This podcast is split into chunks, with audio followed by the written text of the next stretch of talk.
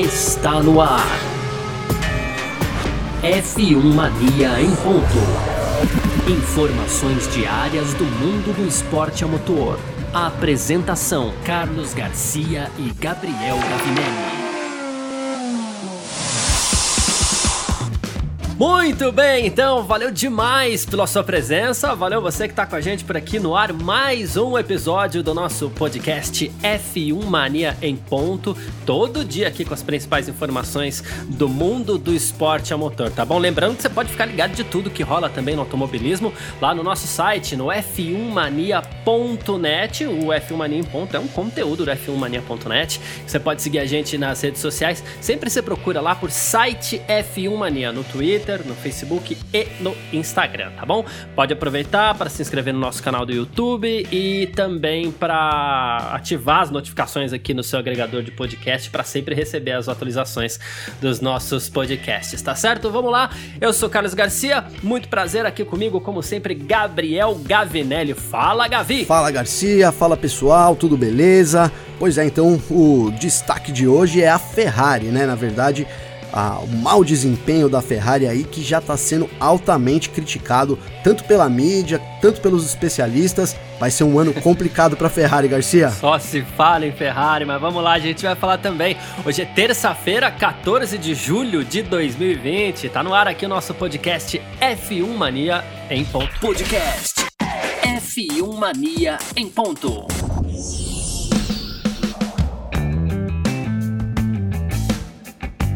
Pois bem, depois de duas etapas no Mundial 2020 de Fórmula 1, as duas etapas que aconteceram na Áustria, né, no Red Bull Ring, ah, bom, o papo é Ferrari, já não se esperava muita coisa lá atrás no Grande Prêmio da Austrália, quando seria a abertura do Mundial. Já não se esperava muita coisa da Ferrari para a abertura oficial do Mundial, que foi no Grande Prêmio da Áustria domingo retrasado. Mas ainda assim, o Charles Leclerc foi lá e tirou da cartola um segundo lugar, ok, somou 18 pontos para o campeonato. O Vettel chegou em décimo, legal, mais um pontinho.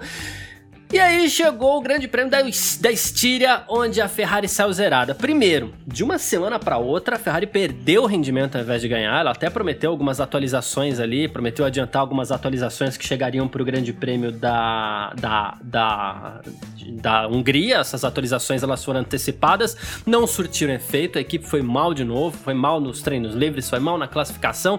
A corrida durou cinco voltas para a Ferrari. O Vettel mesmo abandonou logo na primeira, porque os dois pilotos se tocaram. Então, além desse drama todo dos pilotos, a, o rendimento dos carros está muito abaixo daquilo que se espera de uma equipe desse tamanho, né? Só que agora a Ferrari diz que vai de novo é, levar atualizações para o seu carro, dessa vez para o Grande Prêmio da Hungria, que acontece neste próximo domingo em Hungaroring. É isso, Gabriel? É isso. Então a Ferrari sentiu aí o, a pressão, né? Logo nesse começo de temporada aí, a batata do Binotto já tá assando ali na equipe italiana e eles estão fazendo de tudo para tentar ter um carro que pelo menos entregue o que entregou na, no ano passado, né? Que a gente viu aí que o carro tá muito abaixo do ano passado. Eu até vi uma brincadeira aí, já que a Renault protestou contra a legalidade do carro da Racing Point, o pessoal colocou assim: é, breaking news, né? Novidade. Então a, o, Williams entra com um protesto contra a Ferrari sobre cópia do seu carro de... então a galera já sacaneou total aí a Ferrari. Mas tá, tá, parece, tá bem por aí, o negócio tá, tá muito ruim. E eles anunciaram, né? Eles já haviam anunciado essa, essa atualização, eles teriam uma atualização programada para Hungria, anteciparam ela para a segunda etapa na Estíria. Na verdade, a gente é, não conseguiu nem ver se isso teve efeito nos testes, nos treinos e na qualificação. Pareceu que, que não teve efeito nenhum. E na corrida uhum. foi prejudicado ali pelo Leclerc, né? Que até foi chamado hoje aí pela imprensa italiana, que não perdoa, né? De kamikaze. Então o Leclerc kamikaze foi para cima do Vettel e acabou com, a, com as esperanças da Ferrari aí no GP da Estíria. Então agora eles vêm com essa nova atualização. É, mas o fato é que a Ferrari está muito atrás, aparentemente está muito atrás da, até da McLaren, né? Da Racing Point, tá? Sim, não, sim, não, sim. Não, não, colocaria nem a Mercedes mais e a Red Bull como objetivo. Agora eu acho que o objetivo da Ferrari é ser. Vai, é, não é se aproximar um pouco ali da McLaren, quem sabe, né? É. Enfim. Tá feio, tá feio. Hoje no Mundial de Construtores, a Ferrari é a quinta colocada, ela tem 19 pontos, atrás de Racing Point, Red Bull, McLaren e Mercedes. Esses 19 pontos marcados no Grande Prêmio da Áustria, né, na abertura do Mundial, uh, que foi o segundo lugar do Leclerc, por circunstâncias de corrida também, claro, uma grande atuação do Leclerc, como eu falei, tirou da cartola e tirou da cartola mesmo, mas tivemos as circunstâncias de corrida também que não podem ser ignoradas. E aí é, tem uma, uma questão, né, que assim, o, haveria teria um problema estrutural no carro da Ferrari que não estaria permitindo que o carro se resfriasse adequadamente. Então ele ficaria envolto numa bolha de ar quente né? Então, as melhorias que a Ferrari levaria para, ou deve levar para o Grande Prêmio da Hungria, seria para ajudar o carro a respirar melhor. Muito provavelmente estamos falando de aerodinâmica. Mais uma vez, assim como a gente conversou na semana passada, é, a gente não sabe se há tempo suficiente para isso. Por quê? Porque uma corrida seguida da outra, é as equipes viajando di diretamente é, é, da, da Áustria né, para a Hungria, sem passar pela fábrica, sem passar por grandes estudos, a gente não sabe onde vão ser feitas essas peças peças, ou se algo pode ser regulado no carro durante essa semana, lá mesmo em Hungaroring, né? Mas me parece que é uma questão aerodinâmica grave, não só a potência de motor que perdeu por estar fora do regulamento, digamos assim, é, do ano passado para esse, mas teria, teríamos, no caso da Ferrari, um, um, caso aerodinâmico grave, né? Sim, sim, e parece que o problema, o foco maior aí é no escapamento, né?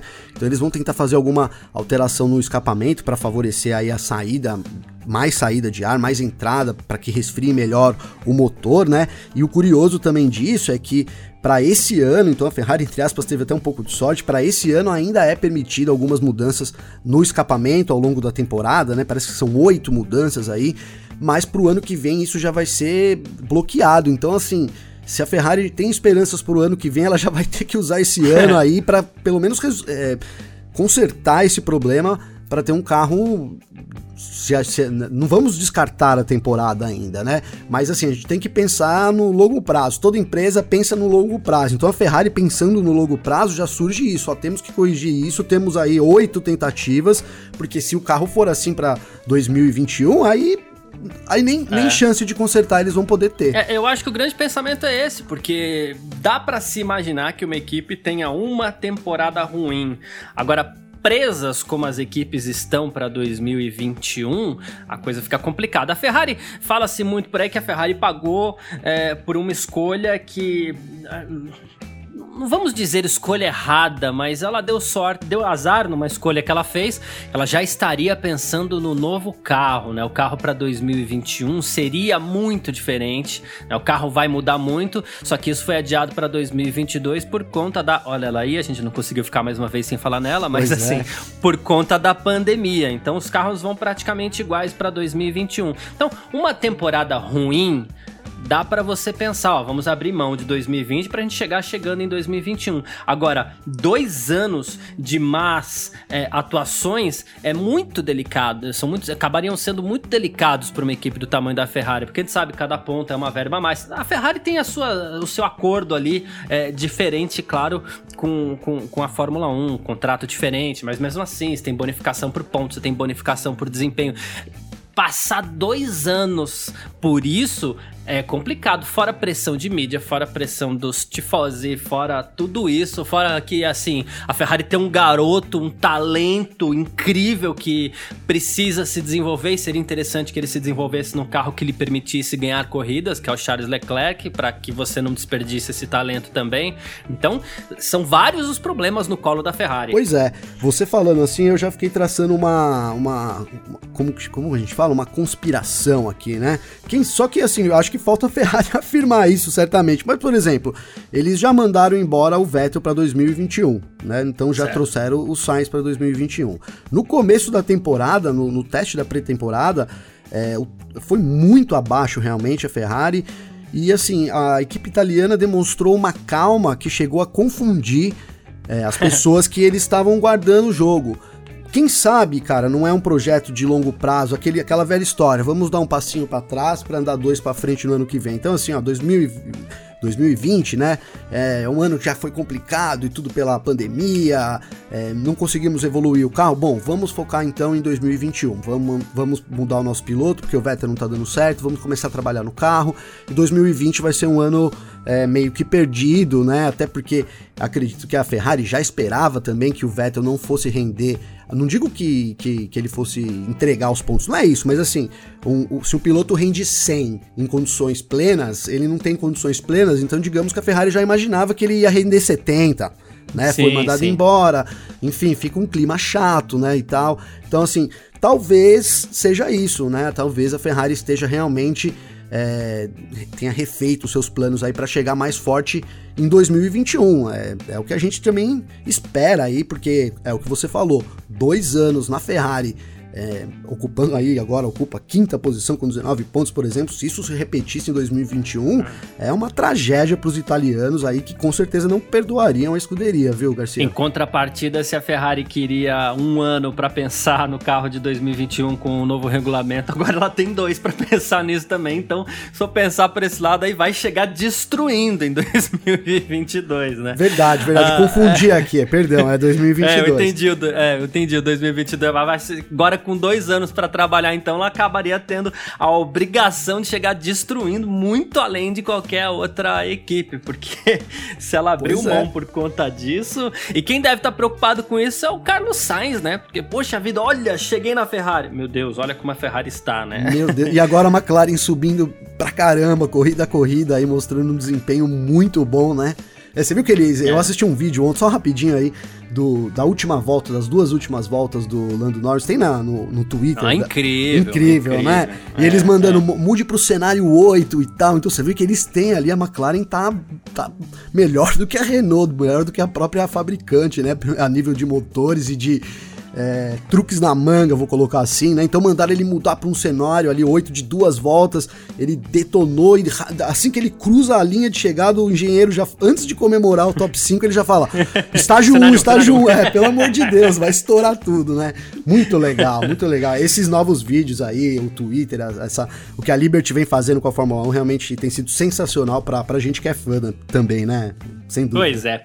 E vamos lá, vamos falar sobre alguns comentários aqui, porque é, a, a, gente comenta a, o desempenho da Ferrari, mas as pessoas do as pessoas ligadas ao universo da Fórmula 1 também comentam o desempenho da Ferrari. A gente vai separar aqui, ó, um, dois, três, quatro, cinco comentários, tá, sobre o desempenho da Ferrari. Primeiro do Gerhard Berger, né, que ele falou assim que o problema da Ferrari é muito profundo, né? Ele falou assim, ele até diz aqui, ó, eu falei lá no começo, quando a estrutura foi apresentada, que isso nunca funcionaria. Ele tirou a culpa do Mattia Binotto, disse que é um bom técnico, disse que estava na equipe quando ele correu por lá, ou seja, há muito tempo, mas ele falou que é muito mais profundo esse problema, que a Ferrari precisa de reforços porque ela não seria capaz de encontrar uma solução no curto prazo, né? Então, assim, o, o, o Berger ele teve seis anos por lá e tudo mais, né? Sim. Enfim, então ele acredita que não é um problema de curto prazo e que talvez a Ferrari precisaria trazer alguém de fora, alguém completamente diferente daquele universo para ver se renova o frescor da equipe. Seria isso, será? Então, pode ser, né? Até fica um pouco meio fica meio o que eu disse aí, a Ferrari voltando atrás para poder evoluir lá para frente, ele meio disse que isso, assim, olha, agora não tem muito, muita chance, é bom eles se reestruturarem para eles virem melhor anos é, anos depois, senão nem isso vai acontecer, né? Basicamente, uhum. traduzindo. Então eu acho que é bem isso na Ferrari mesmo, né? Para esse ano, é, já viu que eles estão muito atrás, eles tem, teriam que fazer o um mínimo aí para não, não passar mais vergonha, né? Ainda, mas pensar em alguma coisa, em, em título e até pódio parece bem distante para a Ferrari.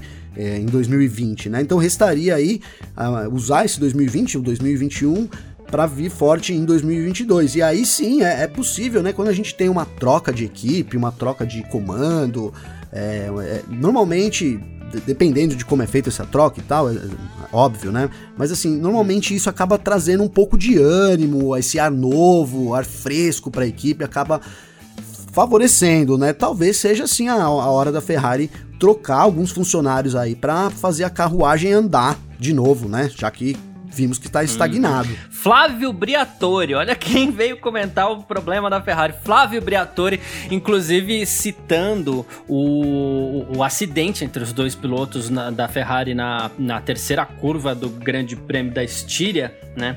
E, e, ele falou assim sobre falta de liderança na equipe. Ele até falou assim: ó, isso aqui exige disciplina. O carro pertence à equipe e não aos pilotos, e eles têm que respeitar o trabalho da equipe. E o Briatore ainda foi além. Ele falou assim: eu teria tirado pelo menos 5 a 10% do salário deles, porque isso é a forma de você punir pilotos corretamente. Porque ele falou assim: a Ferrari não tem um líder de verdade agora com um grupo jovem, comete erros repetidamente, dizendo que esses erros começaram a acontecer depois da fase aí do Luca de Montezemolo. Então, é, poxa, na verdade o Briatore, antes de comentar o que ele falou, eu queria dizer que eu, eu acho ele um cara amoral para comentar qualquer coisa é, na Fórmula então. 1. Mas assim, vamos lá. Ele, ele também, é, seguindo o Berger, né? O Berger quer fritar os engenheiros e agora o Briatore quer fritar o, o Binotto, né? Então vai, não vai sobrar ninguém, né? Se seguir essa ordem aí também, não vai sobrar ninguém. Eu acho que esse lance da multa aí, um tanto quanto exagerado, né? Principalmente é. que o Leclerc na hora já assumiu a culpa, já pediu desculpas pro companheiro de equipe. Ele é um jovem piloto, né? Não tem tanta experiência na Fórmula 1.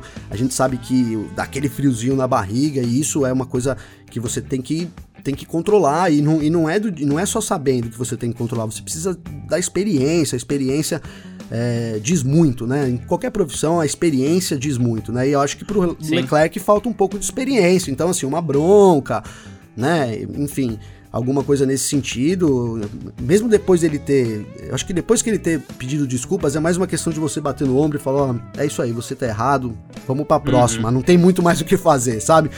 Mas é, mas é isso. O Binotto agora está sendo colocado em xeque também, já vinha sendo colocado em xeque, né? Então, é, muitos acham que falta realmente um líder de pulso firme ali dentro da Ferrari. A gente viu em 2019 as coisas acontecerem, aí os pilotos juraram que nunca mais ia acontecer. Segunda corrida de 2020 tá lá de novo. Então, assim, é. não sei, eu, eu, eu fico pensando que às vezes falta assim um, um, um, puxão de orelha talvez mais severo e aí talvez o Briatore esteja correto aí de repente aplicar uma multa, né? Porque queira ou não, quando, quando sente no bolso, o negócio é, é diferente, né? É, mas três comentários aqui. Uh, o Mika Hakkinen, bicampeão do mundo aí, ele falou assim que ah, normalmente a Ferrari costuma estar na frente, mas não é o caso agora, e são tempos preocupantes para a Ferrari.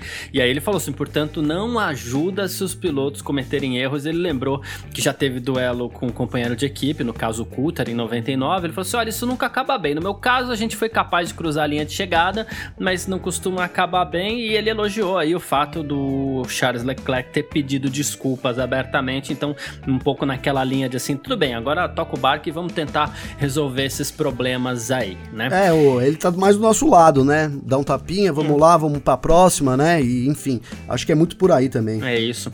Quem também, e que já esteve por lá numa fase incrível da, da, da Ferrari, foi o Ross Brown, né? E ele falou assim: olha, isso aqui foi um final de semana pra Ferrari esquecer, né? Os pilotos cometeram um pecado grave grave, é, e assim, os carros saíram na primeira volta, e aí ele, ele falou uma coisa legal, que ele falou assim, como chefe de equipe você nunca quer que isso aconteça, mas isso foi pior, por quê? Porque eles trabalharam muito duro para levar um pacote aerodinâmico atualizado para a Áustria, uma semana antes do, do, do, previsto, e a colisão entre os dois ali na, prime, na terceira curva, logo na primeira volta, né, é, impediu que a Ferrari analisasse um pouquinho melhor esse, esse novo pacote. Também elogiou o fato do Charles Leclerc assumir a culpa do acidente. Pois é, e ele também destacou, né, que os pro... aquilo que a gente sabe, né? Um problema na Haas não soa igual um problema na Ferrari, é óbvio, né? Sim, então a Ferrari sim. tá lá sob os holofotes de todo mundo. E é, é, é, uma coisa que a Ferrari já teve que lidar durante toda a sua existência na Fórmula 1 e vai ter que lidar muito bem isso agora, né? Porque se alguém chegar lá também mandando todo mundo embora, não é bem por aí. Então, assim, é, é realmente um período difícil que a Ferrari vai ter que saber muito bem como lidar com as suas peças. Aí esse jogo de xadrez dentro da Ferrari vai ser muito importante pro, pro decorrer aí da temporada e das próximas temporadas é. também.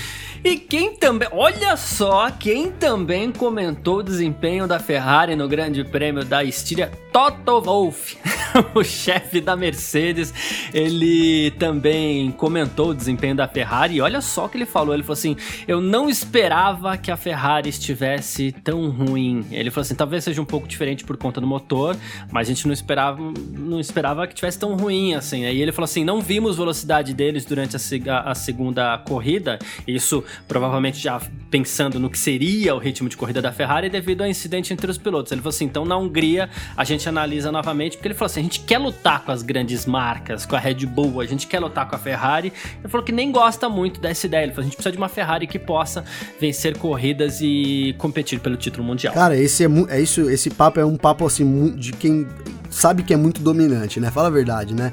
Quando é, você quer é. ser campeão, cara, você quer disputar com não sei quem. Fala, isso é porque o cara, tipo assim, ó, quero ser campeão, mas não quero ser eu campeão. Eu não quero disputar com a Ferrari, eu quero ganhar é, da Ferrari. Cara, é, foi. É, o, e aí, ele, e no começo da fala dele, ele já dá aquela alfinetada, né? Talvez seja por causa do motor, já alfinetando é. aí o desempenho da Ferrari. e é muito provável que sim, né? A gente viu que depois que a Ferrari parou de usar o motor e agora o problema de resfriamento, então tá tudo hum. vinculado ao motor aí sim. também, né? Claro que que talvez é, saídas aerodinâmicas sejam possíveis para resolver um, um problema que, que, que, pode não ser exatamente no motor, mas que está sendo causado ali pelo motor, que é o que a gente está vendo aí a Ferrari falando, na verdade, né? Mas sim, depois que a Ferrari teve o motor é, ilegal, declarado ilegal pela FIA, mudou completamente o desempenho de, dela, né? E a, ao ponto de que estamos vendo hoje, aí a Ferrari na quinta posição e o, e o Wolff brincando aí que né? Pô, queremos a Ferrari aí pra gente ganhar deles, né? né? Pra gente competir e ganhar. Faltou um, um, um parênteses aí na fala dele. Queremos competir, entre parênteses, e ganhar, porque é óbvio que ninguém se ele, se ele tivesse, né, se ele tivesse pior que a Ferrari, tenho certeza que ele ia estar tá dando graças a Deus que a Ferrari, por algum motivo, né, se nos últimos anos a Ferrari tivesse ganhado esse ano, ele estaria comemorando muito esse, essa fase ruim da Ferrari aí. Sem dúvida, sem dúvida. Mas é isso, já que a gente falou de Toto Wolff, vamos falar da Mercedes. F1 Mania em ponto.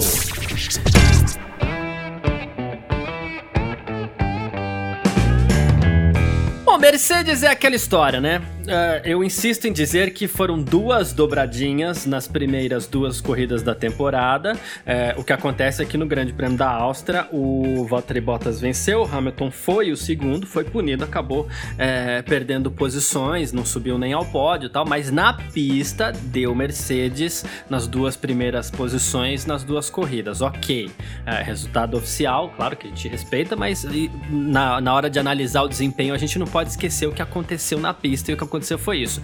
Só que no Grande Prêmio da Áustria, a Mercedes teve problemas sérios com as suas caixas de câmbio, então no rádio os pilotos foram alertados o tempo inteiro: evitem as zebras, a vibração do carro vai é, acabar com o câmbio de vocês e vocês podem abandonar, um problema grave e tal. E ao vencer o Grande Prêmio da Estíria, o Hamilton foi questionado sobre isso e ele falou assim: não, hoje isso não foi um problema, não. Os caras fizeram um ótimo trabalho essa semana para descobrir o problema. Não era um grande problema, segundo Hamilton, né? Ele falou assim: mas é que poderia ter grandes consequências. Então a mecânica fez um ótimo trabalho e não se ouviu falar é, sobre o problema nesse final de semana. A Mercedes, vou perguntar para você, Gabriel. A Mercedes resolveu os problemas ou deu um jeito de minimizar esses problemas, já que ela foi tão dominante na segunda etapa do Mundial? Ah, e com certeza eles minimizaram. Com certeza, na minha opinião, eles minimizaram, viu, Garcia? Porque é, eles falaram que era um problema estrutural, parece que realmente é um problema de suspensão. O James Allison afirmou isso também depois da corrida, que ainda tem alguma coisa na suspensão. O Bottas, né, apesar do Hamilton falar que não ouviu se falar do problema, na verdade a gente ouviu uma única vez aí, pelo menos no rádio divulgado, né? Que foi a equipe uhum. dizendo pro Bottas, até citamos isso ontem aqui, que foi citando é, que o Bottas tinha um problema ali causado por, por pela, pela excesso de vibração de uma peça que valia 10 pontos de aerodinâmica estava danificada. Enfim, então eles ainda tiveram o problema, mas com certeza ele não foi evidenciado tanto quanto no final de semana da, da Áustria, né? Que a corrida começou e logo daí 15, 20 voltas já, já, já entrou um rádio da Mercedes dizendo: Ó, estamos com, com, um problema preocupante, os dois carros podem abandonar, é. né? Então, assim, é. foi na, na Áustria, com certeza foi, foi, foi muito maior e foi muito mais divulgado também, né? Imagine que,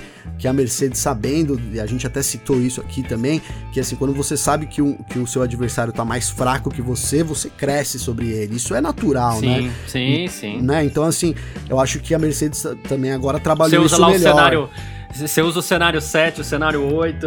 É, é. Você vai para cima, não é? Você, você vai para É, cima. é, Quando você sabe que alguém tem uma deficiência ali, é, uma, é, um, é um critério que, que você sabe onde você pode atacar. E, pô, na Fórmula 1, que é tudo no limite, isso é mais no limite ainda. Então a Mercedes, eu acho que se centrou ali, minimizou o problema no software. Com certeza eles minimizaram o problema, ficou evidente também. E, e, e botou uma regra: não falaremos sobre isso durante a corrida. Não vamos, É. não vamos apoiar nossos rivais aí para que dê- deem esperança, que acaba dando esperança, né? É, Dá, dá esperança. mesmo na primeira corrida, que assim, a Mercedes estava super dominante e tal, talvez fosse uma questão de diminuir ali o motor e, e nem, se, nem se falar tanto sobre o problema assim, mas depois que falou, ficou uma coisa assim, poxa, a Red Bull vai chegar e vai passar e tal, que na verdade a gente viu que não aconteceu, não teve chance real disso acontecer, né? É, tirando a estratégia ali do álbum, enfim, mas pista por pista, desempenho por desempenho, o desempenho da, da- do W11 era muito superior ao do, do RB16. Mas sim, nesse, nesse final de semana a Mercedes minimizou bastante e agora para a Hungria a gente espera que eles já venham com uma melhoria aí, o que vai deixar o carro ainda mais é, ainda mais acertado, ainda mais perfeito é, para a Fórmula 1 de hoje. Digamos que o W11 é o carro perfeito, né? Boa. Então é isso. Então, já que você citou o Grande Prêmio da Hungria, vamos falar de Grande Prêmio da Hungria. F1 Mania em ponto. Vamos falar rapidamente aqui do Grande Prêmio da Hungria, já nessa nossa reta final do nosso podcast F1 Mania em Ponto, porque acontece o seguinte, né? No último sábado do Grande Prêmio da Estíria, as atividades de pista quase foram paralisadas por conta da chuva. Foi muita, muita, muita, muita chuva é, no, no- no sábado. É, na- é uma região montanhosa, bucólica, até brinquei com uma região bucólica ali é, na Áustria. E, e região montanhosa tem disso, né? De repente vem aquela chuva que é avass- avassaladora, né? Ah, inclusive a corrida da Fórmula 3 no último sábado foi bem menor, teve apenas 11 voltas, é, tudo por conta da água. E o que acontece é o seguinte: já nesse final de semana temos o Grande Prêmio da Hungria e as condições climáticas, mais uma vez, podem atrapalhar as atividades de pista, porque, de acordo com a- as previsões da meteorologia, Pois é, tem chance de pelo menos 40% de chuva para os treinos livres e também para classificação do sábado, né? Treino- Treinos livres na sexta e para classificação do sábado. Então, Garcia, você vê, a gente promete ter um final de semana conturbado de novo, né? Promete ter um final de semana conturbado, porque no sábado é, a- é meio, tá meio obscuro, ainda tempo nublado, com possibilidades de chuva, 40%, se eu não me engano, mas na sexta a possibilidade é maior e pro domingo também pista seca. Então, assim, poderemos ter uma, um reprise aí é, do, do final de semana da, da Estíria. Que assim, pô, não foi, não foi ruim, né? Tivemos uma, uma qualificação emocionante. É, se não tivesse a é, acontecido a qualificação, teria ficado muito chato. Mas assim, no fim É. eles conseguiram, eles resolveram colocar os caras na pista lá com chuva mesmo. é, e tivemos uma excelente qualificação, foi, foi muito emocionante mesmo. É, e depois o, o GP foi totalmente tranquilo, né? Com sol azul, pista boa, numa, não tava nem tão quente assim, e o que favoreceu muito os carros aí, a gente viu, né? Todo, quase todo mundo completou, só o Ocon teve o probleminha lá de resfriamento. É, então, para a Hungria, de novo, a gente chega aí hoje na, na terça-feira, esperando um final de semana misto aí, conturbado, que pode surgir surpresas, né? Como a gente tem visto na Fórmula 1. É, ainda tem 20% de chance de chuva pro domingo e corrida com chuva ajuda um pouquinho, porque a gente sabe, né, a- a- o, o circuito de Hungaroring tem praticamente um ponto de ultrapassagem, que devido ao acionamento do DRS ali, os carros se aproximam na reta principal, contornam a curva 1 muito próximos e aí acionam novamente o DRS na segunda reta para brigar ali por posição na segunda curva e esse acaba sendo praticamente às vezes a disputa vai até a 3 ali, né? Mas enfim, acaba sendo o único ponto de ultrapassagem da, da pista, mas a chuva acaba misturando e ajudando um pouquinho na emoção. Sei lá, de repente, se aparecer, é mais Tomara. bagunça aparecer nisso de Mundial. É, tomara. mas é isso. Nosso podcast F1 Mania em ponto vai ficando por aqui. Sempre lembrando o conteúdo do site f1mania.net. É, lembrando que você pode seguir a gente nas redes sociais aí, site F1 Mania lá no Twitter, no Facebook, no Instagram. Você pode aproveitar para fazer a sua inscrição lá no nosso canal do YouTube também, tá certo? É, fica à vontade, tem, tem, tem os vários vídeos por lá para você receber notificações e tudo mais. Ah, além disso, você ativa as notificações aqui no seu agregador de podcast para saber quando sai o F1 Mania em ponto, quando sai o F1 Mania Mundo Afora, com Alexander Grunwald, com Oliveira, Leonardo Marçon e o Full Guys também, né, com Gabriel Lima, Gabriel Carvalho. Então tem bastante conteúdo para você curtir aí o mundo do esporte a motor. Eu, Carlos Garcia, me despeço por aqui, agradeço todo mundo que tá com a gente e valeu você também, Gavinelli. Valeu, Garcia, muito obrigado, pessoal. A gente se fala de novo amanhã. É isso, amanhã, quarta-feira, tamo de volta. Valeu e abraço. Informações diárias do mundo do esporte a motor. Podcast F1 Mania em ponto.